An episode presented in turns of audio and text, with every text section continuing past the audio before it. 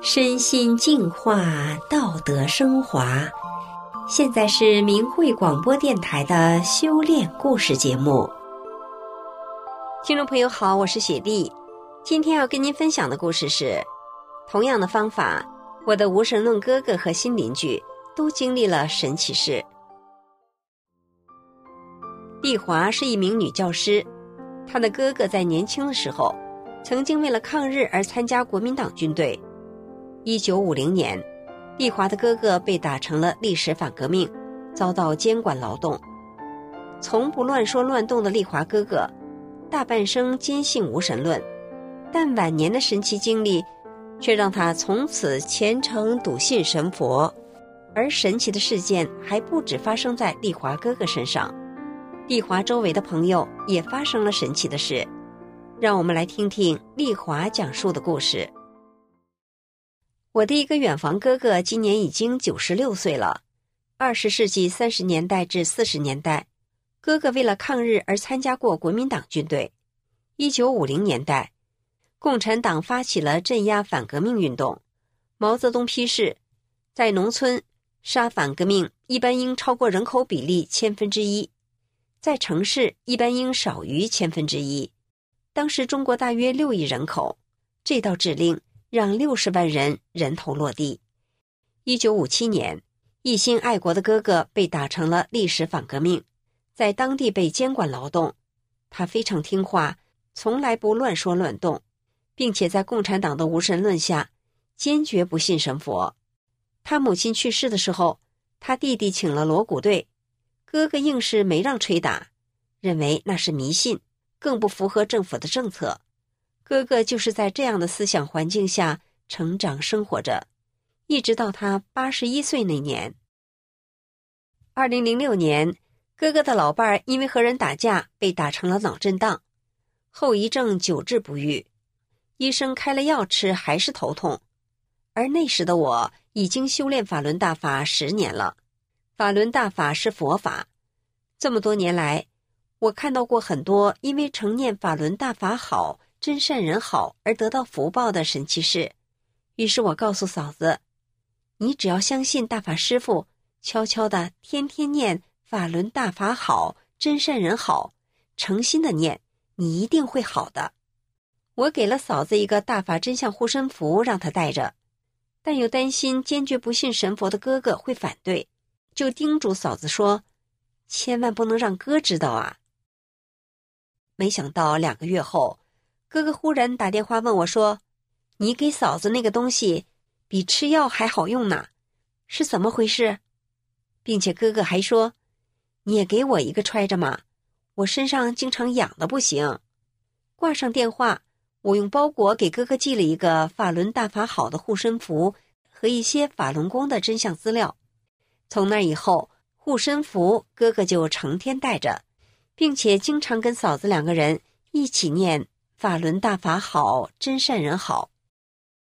二零零九年，我回家乡去看望哥哥，他告诉我说：“我本来是不信鬼神的，你嫂子的脑震荡吃药两年也没好，可是戴上护身符之后，不吃药脑袋不疼了，我戴上后身上也不发痒了。”哥哥接着又问了我很多他不解的问题，他问我法轮功是什么？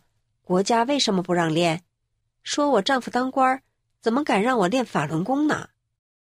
我告诉哥哥，练法轮功是修炼，修炼大法要用真善忍来要求自己，既能让身体健康，也能提高自己的心性。事实上，从法轮功师傅一九九二年开始传法，到一九九九年中共开始镇压之前。中央以及很多政府官员和他们的亲友都练法轮功，镇压的决定是一些个别当权者利用手中的权力而挑起的法轮功事件，从中捞取政治资本。后来虽然知道镇压是错的，但是到现在，中共已经是骑虎难下虎了。哥哥还问我，真的有神吗？我告诉哥哥，神是更高境界的生命。所以拥有更大的智慧和能力。我让哥哥思索，人是从哪儿来的？九大行星为什么能够按照规律围着太阳转？还有有关宇宙生命的一些问题。听完我的说法，加上亲身的经历，哥哥过去所坚信的无神论逐渐崩塌了。到后来，曾经那个不乱说乱动的哥哥，还向人讲自己受益于大法的事，还把我给他的《法轮功主要著作·转法轮》这本书推荐给他的七弟看。二零一五年九月，哥哥九十岁大寿，寿宴的前一晚，我回家乡哥哥家准备为他祝寿。那个时候，他正在因为痛风疼而整夜睡不着觉，他的腿和脚也肿得连鞋都穿不上，只能在家坐着轮椅活动。晚上的时候，我给他听大法师傅的讲法录音，没想到他听到凌晨三点，腿脚就完全恢复正常了。第二天，哥哥自己走到酒店，参加晚辈们为他办的九十大寿的寿宴，他高兴地给亲人族人讲着大法的神奇，说道：“没办法不信了，我这是活生生的事实啊！”二零一五年年底，哥哥在自己家门前摔了一跤。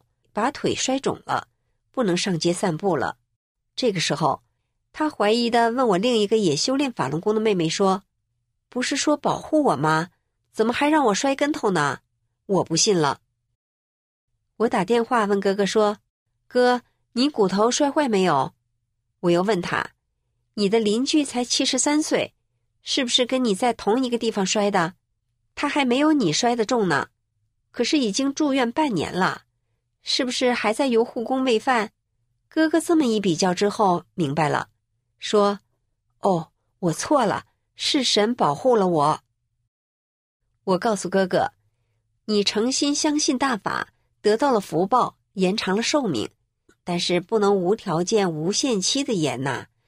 你摔一跤就是消大灾，让你吃点苦、遭点罪，但不让你摔坏，是在继续延你的寿。你说？”大法师父保护你没？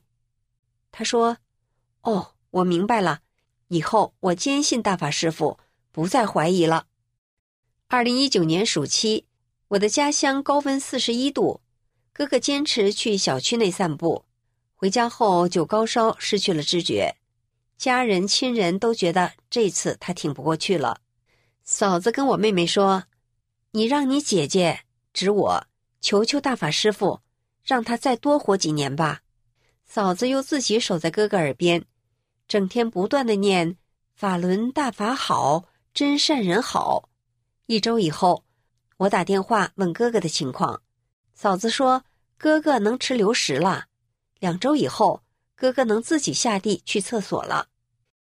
二零二一年的正月初一，我和丈夫用视频跟哥嫂问安，哥哥正在吃午饭。他女婿指着我老伴儿问他：“这是谁？”哥哥答：“妹夫。”我接着问他：“哥，你今年高寿多少啊？”他爽朗的答：“九十六。”我们大伙儿都开心的笑了。这就是我的哥哥自从相信法轮大法好以后所发生的神奇事。其实，从我一九九六年开始修炼法轮大法的这二十多年来，我的家人、族人、朋友、同学、同事、邻居以及学生中，有越来越多的人因为相信法轮大法好而出现许许多多神奇事。其中，我邻居一家人的经历也是神奇的，值得说说。二零一二年的夏天，我们附近发生了七级地震，我的新邻居正走在楼梯上，一下从二楼滚到一楼。摔成腰椎压缩性骨折，住院一个月了还不能自己翻身，只能靠老伴儿喂饭支撑着。我去看望这位邻居，告诉他说：“你如果相信大法师父，我给你读转法轮，保证你好得快。”邻居说：“我信。一九九九年七二零还没镇压之前，我练过半个月，镇压以后因为家人反对，我放弃了。这事儿我谁也没告诉过。”邻居办了出院，出院以后，我就开始去他家给他读转法轮，因为邻居怕他老伴儿反对，我都是趁他老伴儿出去打麻将的时候才去他家给他读。刚刚读了两个下午，读到一百五十页的时候，他就可以自己扶着墙上洗手间了。用了五个半天读完一遍《转法轮》后，他告诉我说，他自己在家能自由行走，还能做饭了，老伴儿可高兴了。从那以后，这位邻居正式修炼了，他的老伴儿和他其他的家人也不再反对他练法轮功了。二零一六年的秋天，这位邻居的亲家公被确诊为肺癌晚期。邻居请我帮他，于是我给邻居的亲家公讲了法轮功的真相，同时给了他转法轮书籍和师傅的讲法录音。肺癌晚期，医院基本上是无法治的，亲家公就出院了。从那以后，邻居的亲家公整天听大法师父的讲法录音或看转法轮。这之后的第三年，也就是二零一九年的秋天，这位亲家公住院二十多天后就过世了。